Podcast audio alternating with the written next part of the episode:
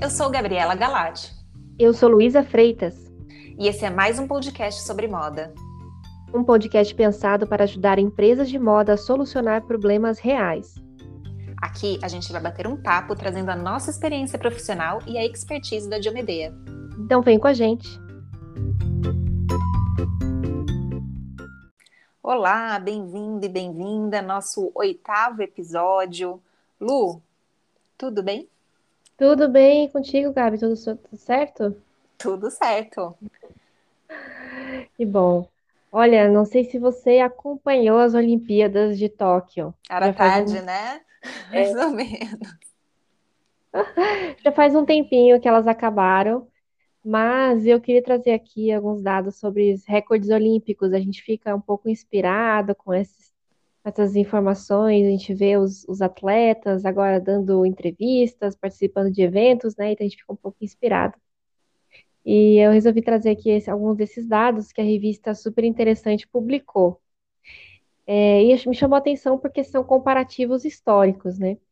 Em 1896, o recorde da natação masculina de 100 metros livre era de Alfred Rajós, 1 minuto e 22 segundos.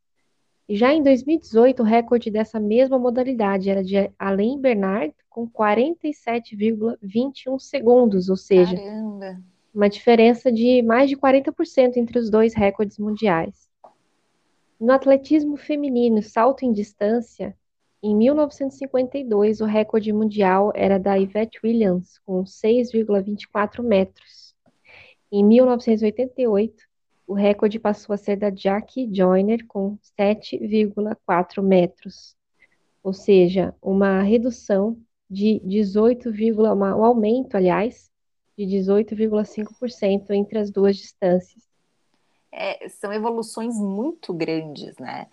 E mas o que esses atletas olímpicos têm a ver com o tema do nosso episódio de hoje? Eu vou explicar. Um atleta muito bom no passado pode não ser mais considerado um atleta muito bom hoje em dia. Não é que ele não era um bom atleta, é porque os parâmetros de comparação são muito diferentes hoje. O esporte vai se aperfeiçoando ao longo do tempo. As técnicas mudam e com isso também muda o que é considerado como os melhores resultados em cada esporte. Da mesma forma, a análise do desempenho de uma coleção não serve para dar parâmetros estáticos, mas esses parâmetros também vão se aperfeiçoando ao longo do tempo. Para deixar mais claro, na semana passada a gente falou sobre como obter o resultado médio por referência e quais são as vantagens de considerar esse indicador. Hoje a gente vai aprofundar um pouco mais esse assunto para entender como avaliar se os produtos daquela faixa de preço cumpriram seu papel ou não. Primeira coisa, falamos sobre retorno sobre investimento, certo? De agora em diante na sua empresa, sempre que você for avaliar os resultados de uma coleção, você vai olhar também para o investimento que você fez. Também explicamos o que é investimento criativo, ou seja, o quanto a empresa está investindo em variabilidade de produtos na coleção. Volta lá no episódio 7 se você quiser ouvir de novo sobre isso. Essa variabilidade pode ser medida por número de referências ou ainda número de variantes de cor. Mas em um primeiro momento, a gente recomenda avaliar por número de referências, para não complicar tanto a análise. Agora eu vou desenhar alguns cenários possíveis para você que está nos ouvindo. Digamos que você calculou os resultados totais por faixa de preço, fez a média por produtos em cada faixa de preço, ou seja, você nos acompanhou até aqui, fez todos os deveres de casa e chegou a um determinado resultado. A gente vai dar aqui três cenários em que você pode se encontrar nesse momento enquanto olha os números da sua coleção. O primeiro cenário, é, imagine que eu estou analisando o desempenho das blusas e coloque um gráfico, número de peças por faixa de preço. Se a faixa de preço em que eu mais investi opções de modelos não está com bom desempenho na média, claramente a empresa colocou referências demais naquela faixa. A gente comentou isso aqui semana passada. Tem um aumento muito rápido das opções para o cliente, ele não aumenta suas compras tão rapidamente assim. Por isso, se eu quero crescer em uma categoria ou numa faixa de preço, eu tenho que fazer esse crescimento gradualmente. Lembra da frase: se perde o cliente mais rapidamente do que se ganha? Então, se o desempenho não é tão bom na minha faixa de preço principal, provavelmente eu investi demais. Mas espera aí que tem um asterisco aqui. A gente precisa esclarecer uma coisa muito importante. Essa ferramenta de análise da coleção por preço não é um piloto automático. Ela vai te mostrar sintomas. E uma combinação diferente de sintomas gera diagnósticos diferentes. Então é muito fácil para eu dizer a você, nem conheço sua empresa, o seu produto, e já saio dizendo aqui qual é o seu problema. Sabe qual é a outra opção, por exemplo? Poderia ser que dois ou três produtos venderam super mal devido a algum problema, né, na modelo, na modelagem, pode ser diversos motivos, e isso puxou a média daquela faixa de preço para baixo. Ainda tem outra opção. Pode ser que a empresa teve um problema de fornecimento de matéria-prima que atrasou a produção e os produtos dessa faixa de preço chegaram no final do período de venda e por isso venderam menos. Sim, pode ser uma série de coisas. Então a gente vai pincelar aqui algumas possibilidades para te ajudar a refletir, mas você não pode olhar para esses números esperando a resposta pronta. Você precisa juntar a sua análise qualitativa a essa análise quantitativa que a gente está fazendo. E aí eu vou entrar no segundo cenário possível. É, o segundo cenário seria quando a quantidade de clientes é muito maior nas primeiras faixas de preço. Imagina que você coloca em um gráfico o número de clientes por referência, e esse gráfico mostra, na primeira faixa você tem, digamos, 300 clientes, na segunda faixa você tem 200 clientes, na terceira você tem 100 clientes, ou seja, você vê esse número caindo consideravelmente, e depois as faixas de preço mais altas têm uma certa quantidade de clientes, mas sempre uma quantidade menor do que nas primeiras faixas de preço. Perceba que eu estou dando um exemplo de uma queda brusca. Aqui a gente está falando de uma queda de 30% de clientes da primeira faixa para a segunda. E você pode pensar, mas faz sentido ter mais clientes nos preços mais baixos, né? Onde os clientes mais compram, certo? Mais ou menos. É normal você ter uma boa parte de clientes nas primeiras faixas, mas não que você perca esses clientes no restante do mix. Pensa que no mundo ideal, a maior parte dos seus clientes deveria comprar no centro do seu posicionamento de preço.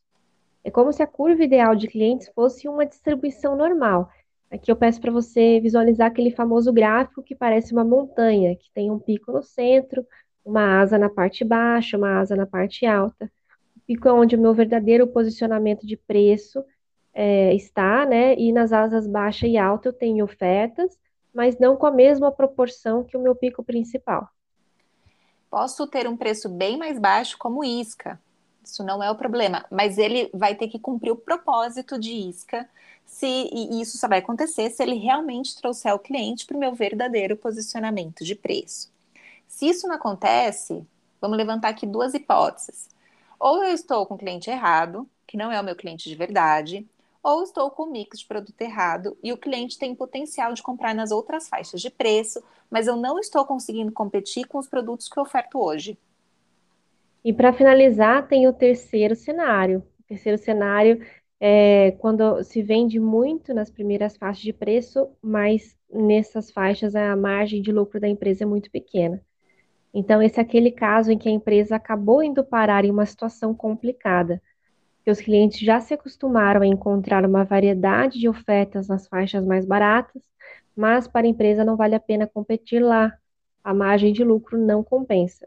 Isso é uma situação complicada, porque você não pode simplesmente sair dessas faixas mais baixas e deixar de ofertar esses produtos mais baratos. Com certeza não, pelo menos não de uma vez só.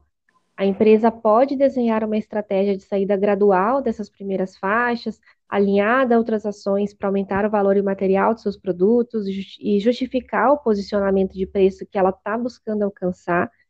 E também pode encontrar fornecedores para comprar os produtos nas faixas mais baixas, como uma forma de realmente ter margem de lucro nesses produtos mais baratos, entre outras soluções possíveis, né? É, veja que esse tipo de, de análise que a matriz PC nos proporciona fazer é uma análise muito estratégica também. Por isso é muito importante que sejam discussões entre os setores de criação e comercial com a diretoria da empresa, que geram decisões que precisam ser tomadas pensando para onde a empresa quer ir, como ela quer se posicionar e, e, e uma área sozinha não pode dar essas, essas respostas. Além disso, esses são apenas alguns cenários possíveis, como a Lu comentou, porque cada empresa tem a sua realidade.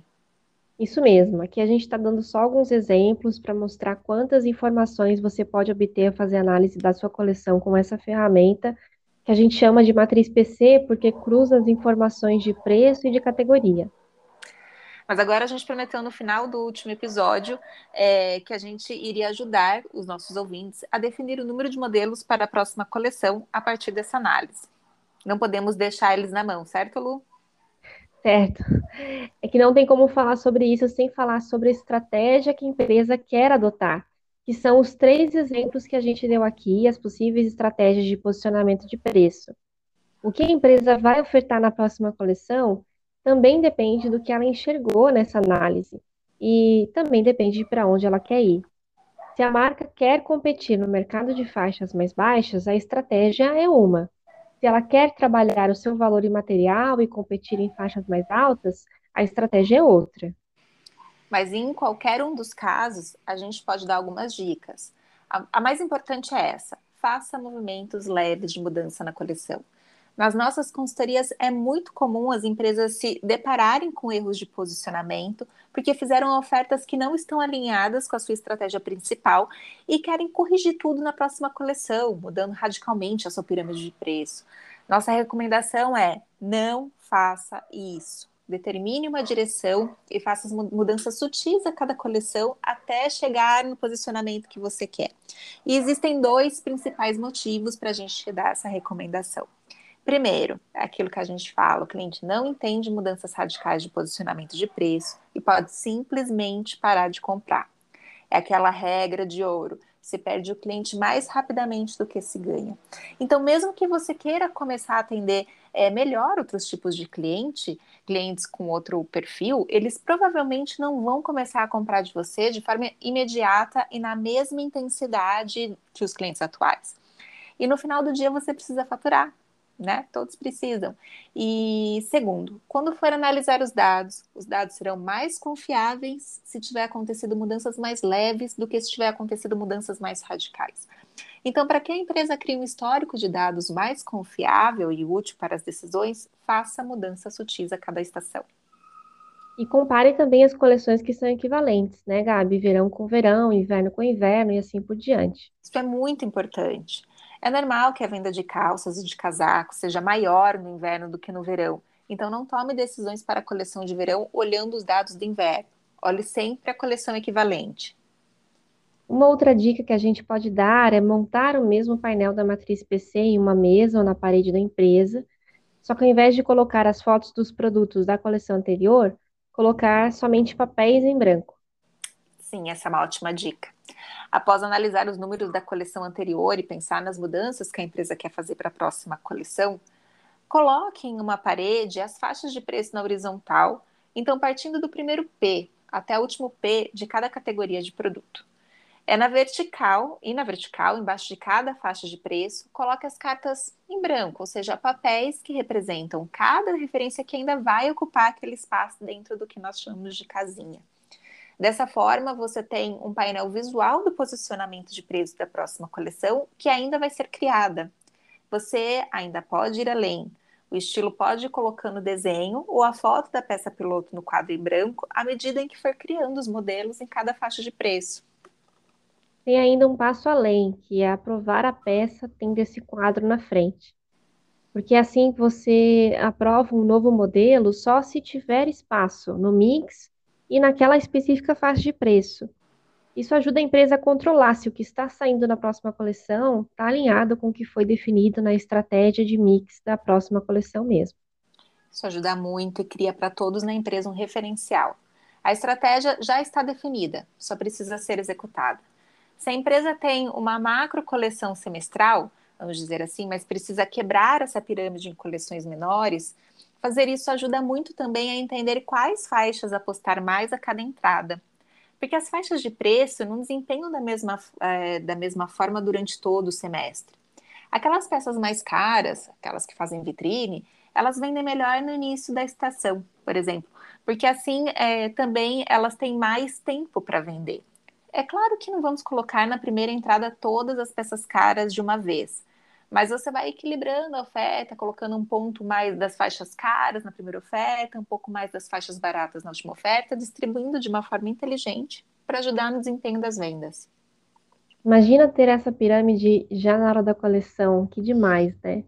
Já direciona a sequência de criação e desenvolvimento de produtos. Com certeza. É aquela velha frase da Alice no País das Maravilhas: se você não sabe onde quer chegar, qualquer caminho serve. Exato. Mas se você sabe onde quer chegar, é preciso monitorar para onde está indo para não correr o risco de errar o trajeto. Bom, estamos chegando próximo ao fim da nossa primeira temporada e no próximo episódio a gente vai trazer algumas conclusões importantes sobre esse tema que a gente tem abordado aqui de planejamento de coleção e mix de produto. Então, te espero no próximo episódio. Até, até o próximo.